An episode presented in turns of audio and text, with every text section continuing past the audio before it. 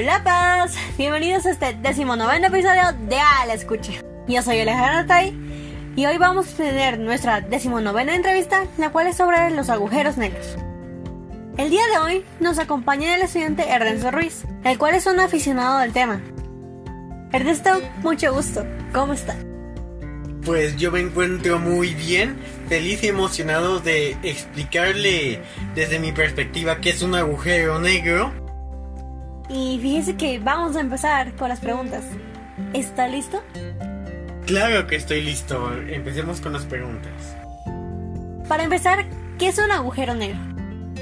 Pues los agujeros negros son regiones pequeñas del universo, las cuales poseen una masa y una gravedad tan grandes que deforman el espacio-tiempo como nosotros lo conocemos.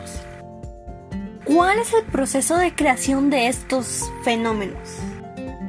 Pues tienen orígenes muy variados, pero el que más fama tiene es la formación a partir de la muerte de estrellas, las cuales tienen que poseer 10 o más masas solares y que estallan en una supernova, expulsando las capas exteriores y comprimiendo los interiores las cuales se pueden volver una enana blanca, una estrella de neutrones, donde los átomos consiguen mantener una estructura y la gravedad pierde, o un agujero negro, donde la gravedad vence a los neutrones.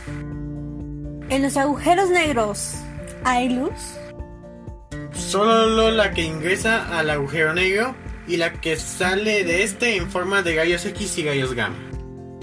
Entonces, ¿por qué nosotros no podemos verlo a simple vista? pues la pues la gravedad del agujero negro en cierto punto es tan grande que a partir del horizonte de sucesos, que es lo que nosotros vemos como el, el aura negra que tienen estas, pues no podemos ver más allá de eso.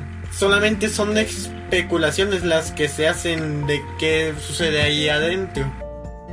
¿Los agujeros negros pueden desaparecer? Y si sí pueden, ¿Qué consecuencias conlleva para nosotros?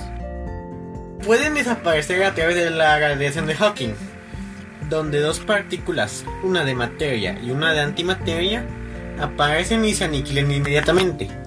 Pero si esto sucede rozando el agujero negro, puede que una partícula caiga en este y la otra escape, reduciendo la masa del agujero negro hasta que este explote y puede explotar, expulsando la masa que poseía en forma de un caldito de partículas, o si poseía mucha masa, puede llegar a originar otro universo. ¿Hay algún agujero negro que esté próximo a la Tierra y puede representar una amenaza para esto?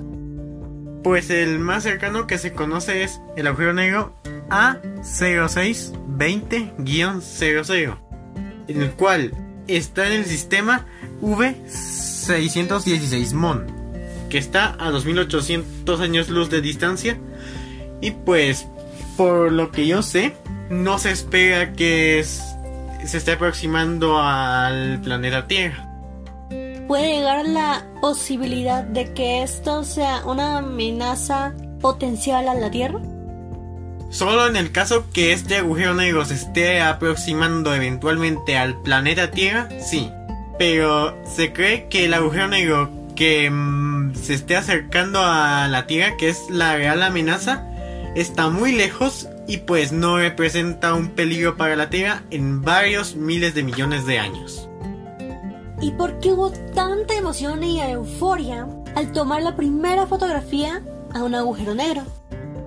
porque es casi imposible fotografiar a los agujeros negros. Solo conocemos la existencia de estos por los efectos que hacen a su alrededor, ya que se mimetizan con el color negro del fondo de microondas del universo de manera casi perfecta, haciéndolos invisibles.